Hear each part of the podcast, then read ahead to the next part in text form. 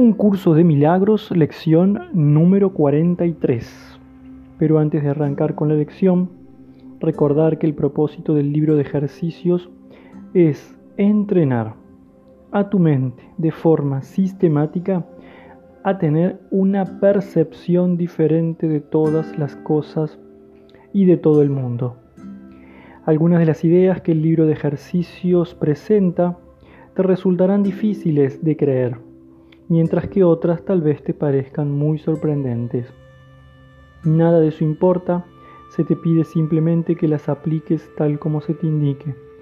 No se te pide que las juzgues, se te pide únicamente que las uses, es usándolas como cobrarán sentido para ti y lo que te demostrará que son verdad.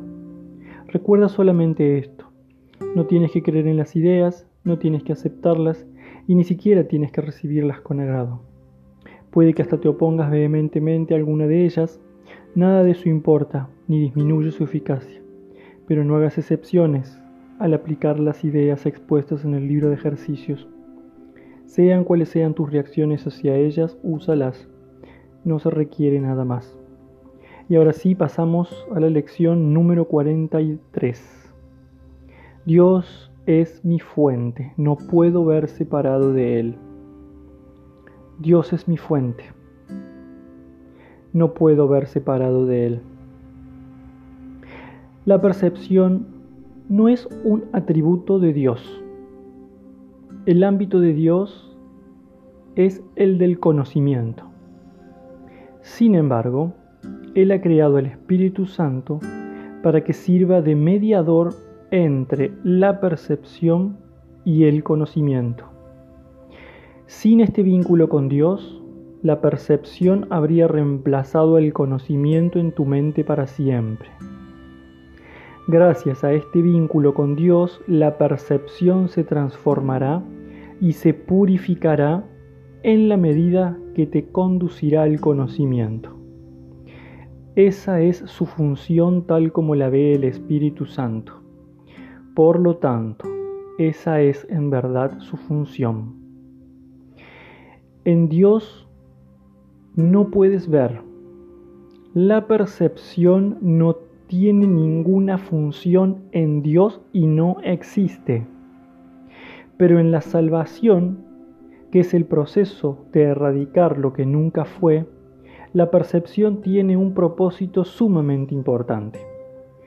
Habiéndola inventado el Hijo de Dios para un propósito no santo, tiene que convertirse ahora en el medio a través del cual se le restaura su santidad en su conciencia.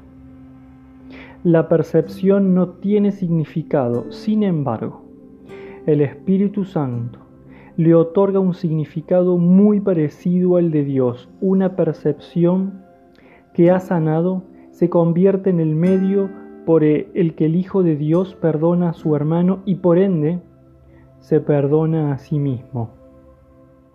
No puedes ver separado de Dios porque no puedes estar separado de Dios. Todo lo que haces lo haces en Él porque todo lo que piensas, los piensas con su mente. Si la visión es real y es real en la medida en que comparte el propósito del Espíritu Santo, entonces no, puede ver, no puedes ver separado de Dios. Hoy son necesarias tres sesiones de práctica de cinco minutos cada una. La primera hace, debe hacerse lo más temprano que puedas, la segunda lo más tarde posible y la tercera en el momento más oportuno y adecuado que las circunstancias y la buena disposición permitan. Al comienzo de estas sesiones, repite la idea hoy para tus adentros con los ojos cerrados.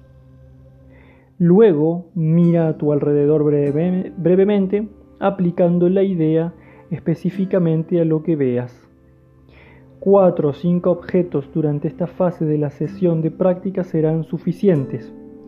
Podrías decir, por ejemplo, Dios es mi fuente, no puedo ver este escritorio separado de él. O Dios es mi fuente, no puedo ver este cuadro separado de él. Si bien esta parte del ejercicio debe ser relativamente corta, asegúrate en esta fase de la práctica de seleccionar los objetos tan al azar como sea posible, sin controlar su inclusión o exclusión. Para la segunda fase, la más larga, cierra los ojos, repite la idea de hoy nuevamente y luego deja que cualquier pensamiento pertinente que se te ocurra sea una aportación a la idea de hoy en tu propio estilo particular. Pensamientos tales como veo a través de los ojos del perdón, veo el mundo como un lugar bendito, el mundo me puede mostrar quién soy, veo mis propios pensamientos que son como los de Dios.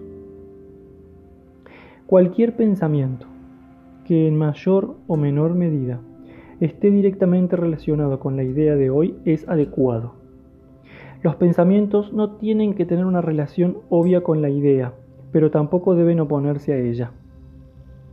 Si ves que tu mente se distrae o si comienzas a notar la presencia de pensamientos que están en clara oposición a la idea de hoy, o si te resulta imposible pensar en algo, abre los ojos, repite la, la primera fase del ejercicio y luego intenta de nuevo la segunda.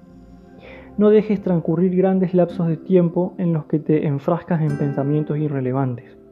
Para evitar eso, vuelve a la primera fase del ejercicio cuantas veces sea necesario. Al aplicar la idea de hoy durante las sesiones de práctica más corta, la forma de la idea puede variar de acuerdo con las circunstancias y situaciones en la que te encuentres en el transcurso del día.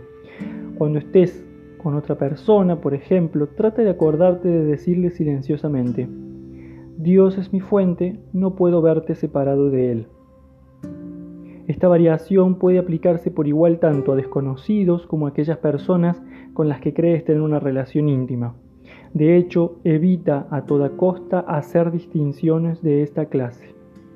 La idea de hoy también debe aplicarse en el transcurso del día las diversas situaciones y acontecimientos que puedan presentarse especialmente, aquellas que de alguna forma parezcan afligirte. A tal fin, aplica la idea de esta manera. Dios es mi fuente, no, no puedo ver esto separado de Él. Si en ese momento no se presenta en tu conciencia ningún sujeto en particular, repite simplemente la idea en su forma original.